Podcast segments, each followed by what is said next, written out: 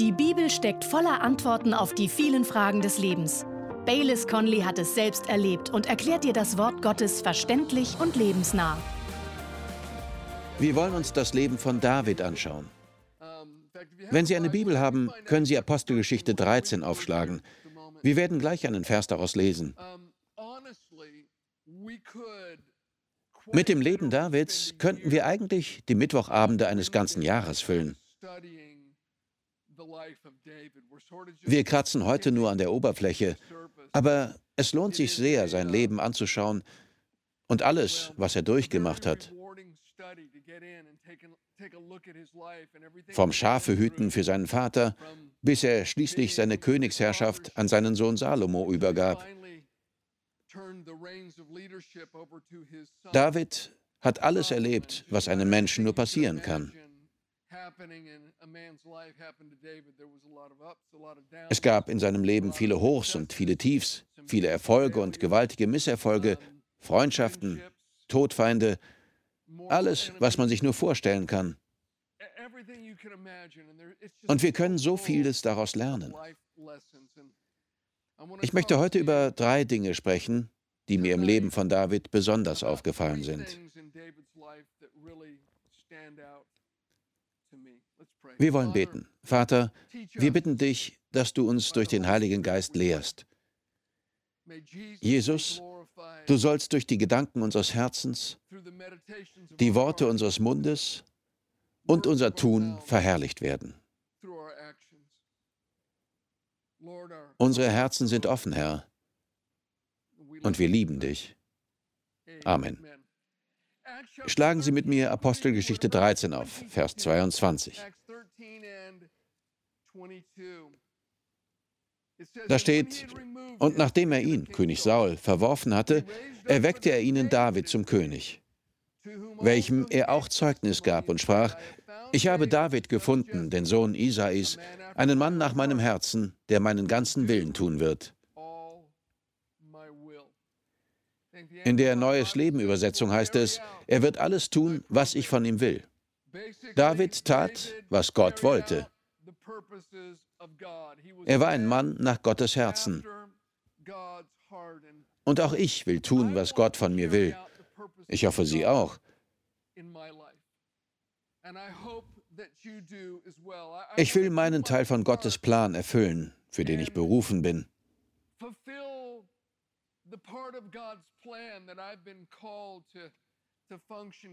Aber wissen Sie was? Das geschieht nicht automatisch. Sie müssen Ihren Teil tun und ich muss meinen Teil tun. In 1. Korinther 3, Vers 9 heißt es, Gottes Mitarbeiter sind wir. Dass David ein Mann nach Gottes Herzen war und den Willen Gottes tat, geschah nicht einfach, weil Gott das so wollte. Nein, David arbeitete mit Gott zusammen. Er traf viele richtige Entscheidungen und bereute, wenn er etwas Falsches getan hatte. Ich möchte heute über drei Eigenschaften von David sprechen, die ich für sehr wichtig halte, wenn man ein Mensch nach Gottes Herzen sein und Gottes Willen tun will. Es sind drei Eigenschaften, die wir uns abschauen und nachahmen sollten. Erstens, David war ein Mann des Kampfes. Zweitens, David war ein Mann der Anbetung. Und drittens, David war ein Mann des Wortes. Er war ein Mann des Kampfes, ein Mann der Anbetung und ein Mann des Wortes. Gehen wir zu 1 Samuel 17. Wir werden ein paar Verse aus einer sehr bekannten Geschichte lesen. David war auf dem Schlachtfeld aufgetaucht, wo Goliath die israelische Armee herausgefordert hatte. Alle fürchteten sich davor, gegen den Riesen zu kämpfen. Wir lesen ab Vers 34, da steht, da sagte David zu Saul, dein Knecht weidete die Schafe für seinen Vater. Wenn dann ein Löwe oder ein Bär kam und ein Schaf von der Herde wegtrug, so lief ich ihm nach und schlug auf ihn ein und entriss es seinem Rachen. Erhob er sich gegen mich, so ergriff ich ihn bei seinem Bart, schlug ihn und tötete ihn. So hat dein Knecht den Löwen und den Bären erschlagen. Und diesem unbeschnittenen Philister soll es genauso ergehen wie einem von ihnen, weil er die Schlachtreihen des lebendigen Gottes verhöhnt hat. David verteidigte, was sein war. Er gab einem Löwen oder Bären gegenüber nicht einmal ein mageres Schaf auf. Und er war bereit, gegen den Riesen zu kämpfen, damit Israel nicht seine Ehre und einen Teil seines Gebiets verlor. In der Bibel steht in 1. Petrus 5, Vers 8, dass unser Widersacher, der Teufel, herumgeht wie ein brüllender Löwe und sucht, wen er verschlingen kann. Und im nächsten Vers, in Vers 9 steht, widersteht ihm standhaft durch den Glauben. Jesus sagt in Johannes 10, Vers 10, der Dieb, damit meint er den Teufel, kommt nur, um zu stehlen, zu schlachten und zu verderben. Ob sie ein Kind Gottes sind oder nicht, sie stehen mitten in einem Krieg und sie sollten lernen, wie man kämpft. In Jakobus 4, Vers 7 steht, unterwerft euch nun Gott, widersteht aber dem Teufel, und er wird von euch fliehen. Und in Epheser 4, Vers 27, gebt dem Teufel keinen Raum. Geben wir ihm keinen Raum in unserem Leben. Wenn wir dem Teufel etwas zugestehen, kommt er immer wieder zurück und verlangt noch mehr und meist etwas Größeres. Wenn der Feind Ihnen Schwierigkeiten macht, dann stellen Sie sich also nicht tot, sondern kämpfen Sie. Sagen Sie zu ihm, nein Teufel, du bekommst meine Ehe nicht. Du bekommst meine Kinder nicht. Du bekommst mein Geld nicht. Du bekommst meine Wohnsiedlung nicht. Du bekommst meine Gesundheit nicht. Vielleicht fragen Sie, aber wie kämpft man? Das haben wir gerade zitiert. 1. Petrus 5, Vers 9. Dem widersteht standhaft durch den Glauben. Und in Römer 10, Vers 17 steht, Glaube kommt aus der Verkündigung, die Verkündigung aber durch das Wort Christi. Wir widerstehen dem Teufel durch das Wort. David füllte seine Hirtentasche mit fünf glatten Steinen. Dann nahm er einen heraus und schoss ihn mit seiner Schleuder direkt auf Goliaths Stirn. Wir müssen unser Herz mit den Zusagen Gottes füllen und sie dann aus unserem Mund auf den Feind schleudern, wenn er uns angreift. Wir müssen in die Offensive gehen. Und ich denke, dass vielen Christen nicht klar ist, dass das Schlachtfeld vor allem unsere Gedanken sind.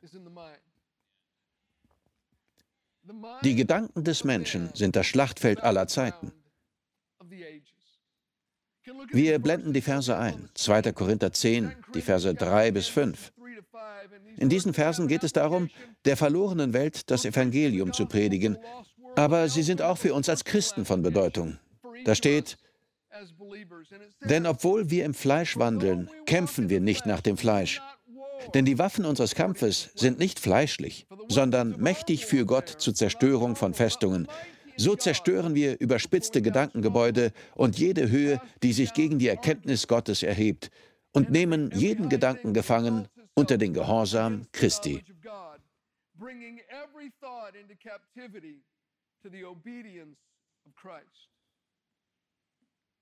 Überlegen Sie mal, Festungen und Gedankengebäude zerstören. Gedanken und alles gefangen nehmen, was sich gegen die Erkenntnis Gottes erhebt. Und die Erkenntnis Gottes finden wir in seinem Wort. Alles, was sich gegen das Wort Gottes erhebt oder ihm widerspricht. Ich glaube, dass Paulus hier einen Prozess von Anfang bis zum Ende und wieder zurück beschreibt. Alles beginnt mit einem Gedanken. Paulus sagt, dass wir den Gedanken gefangen nehmen und unter den Gehorsam Jesu stellen sollen. Wir sollen ihn Gottes Wort unterwerfen. Denn wenn ein Gedanke nicht gefangen genommen wird und Wurzeln schlagen kann, wächst er zu einem Gedankengebäude.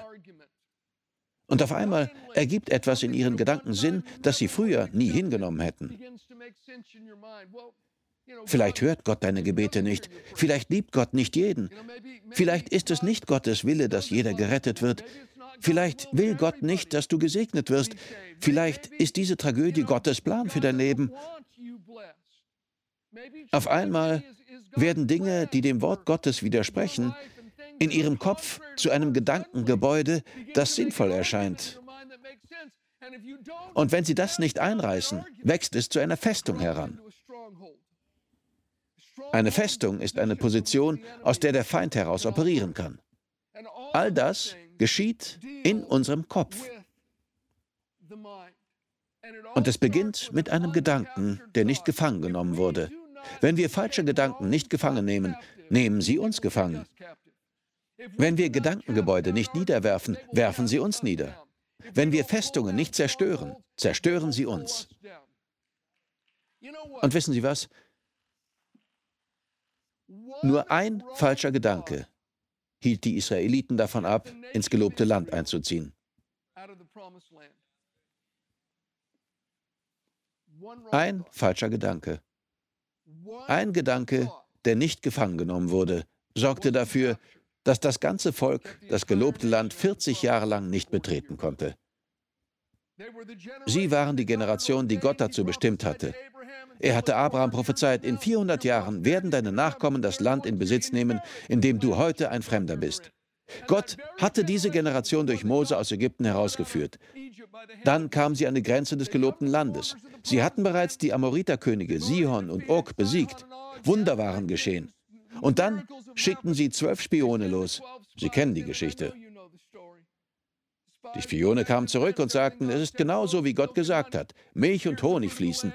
Das sind die Früchte des Landes. Aber wir werden es nicht schaffen. Es gibt Riesen und Städte mit Mauern. Sie sind stärker als wir. Sie sagten, wir haben das Volk gesehen. Sie sind Leute von hohem Wuchs. Wir waren in unseren Augen wie Heuschrecken und so waren wir auch in ihren Augen. Zehn der zwölf Spione sagten, wir waren in unseren Augen wie Heuschrecken. Und als sie uns sahen, dachten sie das Gleiche. Heuschrecken. Diese Israeliten sind wie Insekten, die man zerquetscht. Sie sind nichts. Sie sagten, wir schaffen das nicht. Sie sind zu selbstbewusst. Sie sind zu groß. Wir schaffen es nicht. Und das ganze Volk stimmte den zehn Spionen zu, obwohl Josua und Kaleb sagten, Gott sagt, dass wir es schaffen, also gehen wir. Und so drehten sie die nächsten 40 Jahre rund um den Berg Sinai und starben in der Wüste. Gut, spulen wir 40 Jahre vor. Nun ist Josua am Steuer und führt das Volk hinein. 40 Jahre später kommen die Israeliten wieder an die Grenze von Kanaan. Sie schicken Spione hinein. Sie überqueren den Jordan, kommen in die Stadt Jericho, die erste Stadt, die sie einnehmen müssen, und gehen in das Haus von Rahab, einer Prostituierten. Ich weiß nicht, warum gerade dorthin, aber das taten sie.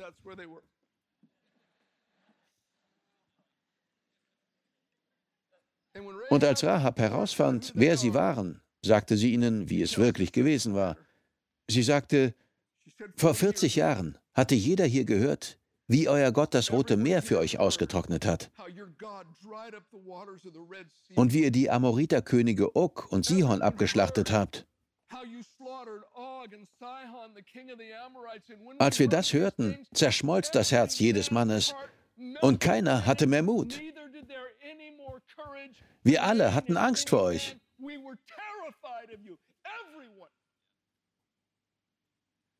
Und die Israeliten hatten gedacht, sie schauten uns an und wir waren für sie wie Heuschrecken. Dabei schlotterten die Kanaaniter vor Angst.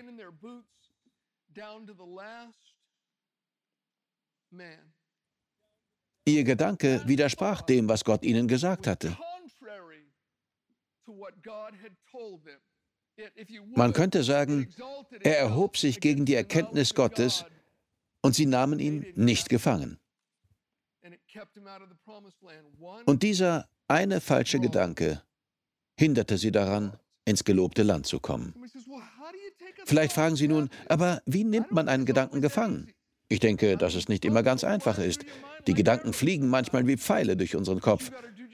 Aber tun Sie genau das. Packen Sie ihn, drehen Sie ihn um und fragen Sie sich, Moment mal, wo kommt das jetzt her? Stimmt es mit dem überein, was Gott über mich und meine Situation sagt? Woher kommt dieser Gedanke? Eine der ersten Fragen in 1. Mose 3, die Gott dem Menschen stellt, ist, wer hat dir das gesagt? Wir müssen uns fragen, wer hat mir das gesagt? Woher kommt dieser Gedanke? Kommt er von Gott? Stimmt er mit seinem Wort überein? Entspricht er seiner Wahrheit? Wenn nicht, dann kommt er vielleicht vom Feind. Jesus hat gesagt, er ist ein Lügner und in ihm ist keine Wahrheit. Wenn es vom Teufel kommt, muss es also eine Lüge sein. Warum denke ich dann überhaupt darüber nach? Ersetzen Sie solche Gedanken mit Gottes Gedanken. Wissen Sie, so macht es der Teufel immer. Jesus ging zum Jordan und wurde getauft. Der Himmel öffnete sich und Gott sagte, das ist mein geliebter Sohn, an dem ich meine Freude habe. Dann ging Jesus in die Wüste und traf den Teufel. Und was sagte der Teufel als erstes zu ihm? Wenn du der Sohn Gottes bist. Der Teufel widersprach sofort dem, was Gott über Jesus gesagt hatte. Das ist mein Sohn. Wenn du der Sohn Gottes bist, so macht es der Teufel immer. Warum sollte dir so etwas passieren, wenn Gott dich wirklich lieben würde? Warum ändert sich nichts, wenn Gott deine Gebete wirklich hören würde? Du wirst nie gesund werden. Du bist ein Versager. Du hast keinen Wert. Gott hört dir nicht zu. Du wirst nie von dieser Sucht freikommen. Du wirst nie von dieser Belastung frei sein. Nehmen Sie solche Gedanken gefangen. Wer hat das gesagt? Denn wenn Sie ihn nicht gefangen nehmen, wird der Gedanke zu einem Gedankengebäude. Das zu zerstören ist schon schwieriger. Doch Sie können es noch zerstören. Tun Sie das nicht, wird es zu einer Festung. Eine Festung ist noch schwerer zu zerstören. Kümmern Sie sich also lieber darum, solange es noch ein Gedanke ist. Bevor wir weitermachen, will ich noch eines sagen. Saul, der erste König von Israel, der vor David regierte, war ebenfalls ein Mann des Kampfes. Er schlug viele Schlachten, aber das waren meist Verteidigungsschlachten.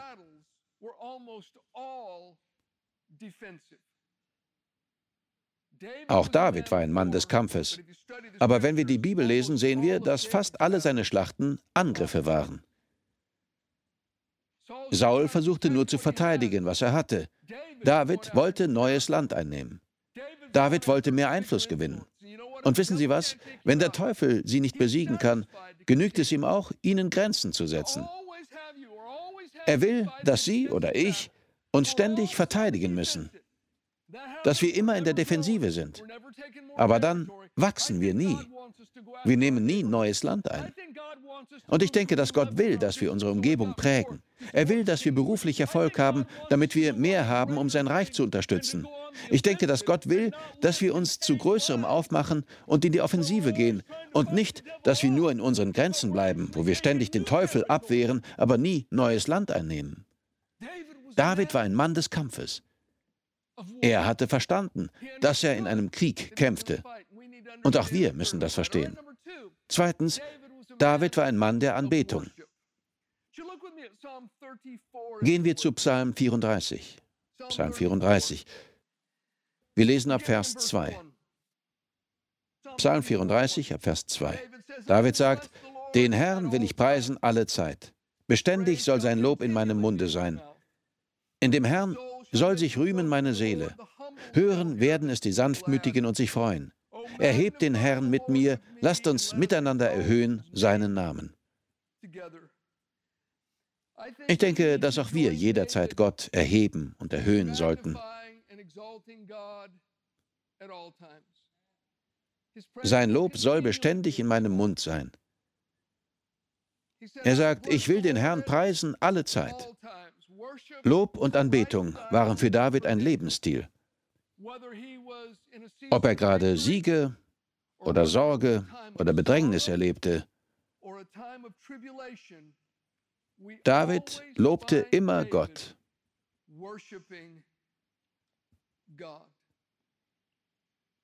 Ich will Ihnen noch ein Beispiel zeigen, das ganz in der Nähe steht. Psalm 57. Es gibt uns eine Vorstellung davon, im Psalm 57, Vers 2 sagt David, Sei mir gnädig, Gott, sei mir gnädig, denn bei dir birgt sich meine Seele. Im Schatten deiner Flügel berge ich mich, bis vorübergezogen das Verderben. Gehen wir zu Vers 5. Mitten unter Löwen liege ich, die Menschen verschlingen. Ihre Zähne sind Speer und Pfeile, und ihre Zunge ist ein scharfes Schwert.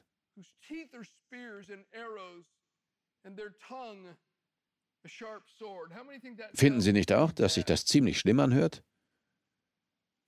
Überlegen wir uns das einmal. Ich liebe Davids anschauliche Beschreibungen. Mitten unter Löwen liege ich, die Menschen verschlingen. Ihre Zähne sind Speer und Pfeile. Es muss eine schwere Zeit für ihn sein. Dieser Psalm stammt vermutlich aus der Zeit, als König Saul ihn verfolgte und umbringen wollte. Aber dann, ab Vers 8 dieses Psalms, sagt er, Gefestigt ist mein Herz. Gott, gefestigt ist mein Herz. Ich will singen und spielen. Wache auf, meine Seele. Wachet auf, Harfe und Zither. Ich will aufwecken die Morgenröte. Ich will dich preisen unter den Völkern, Herr. Ich will dich besingen unter den Völkerschaften. Was tut David hier, als er mitten unter Löwen liegt, die Menschen verschlingen?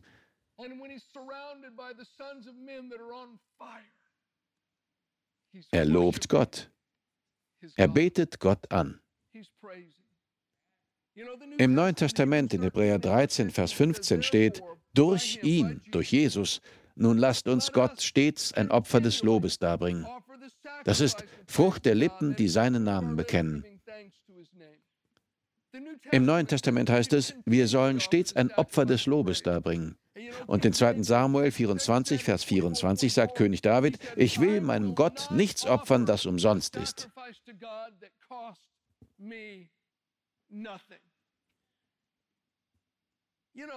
Manche von Ihnen kennen diese Geschichte, manche nicht. Beim Kauf dieses Grundstücks, hier gab es massive Probleme.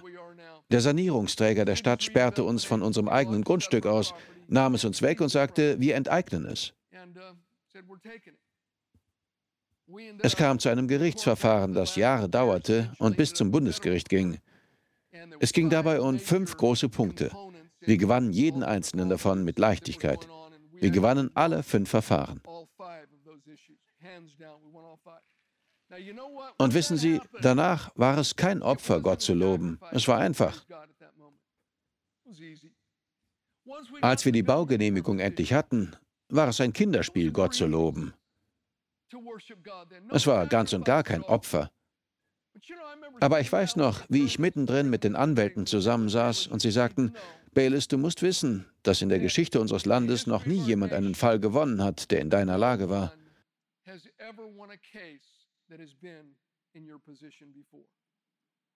In diesem Moment war es eher ein Opfer, Gott zu loben.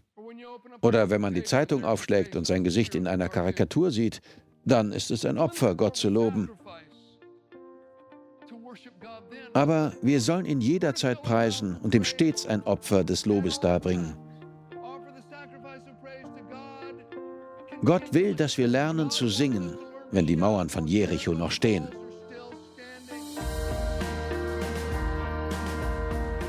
Wir danken dir fürs Zuhören. Weitere Predigten sowie eine tägliche Andacht von Baylis findest du kostenlos auf baylis-conley.de.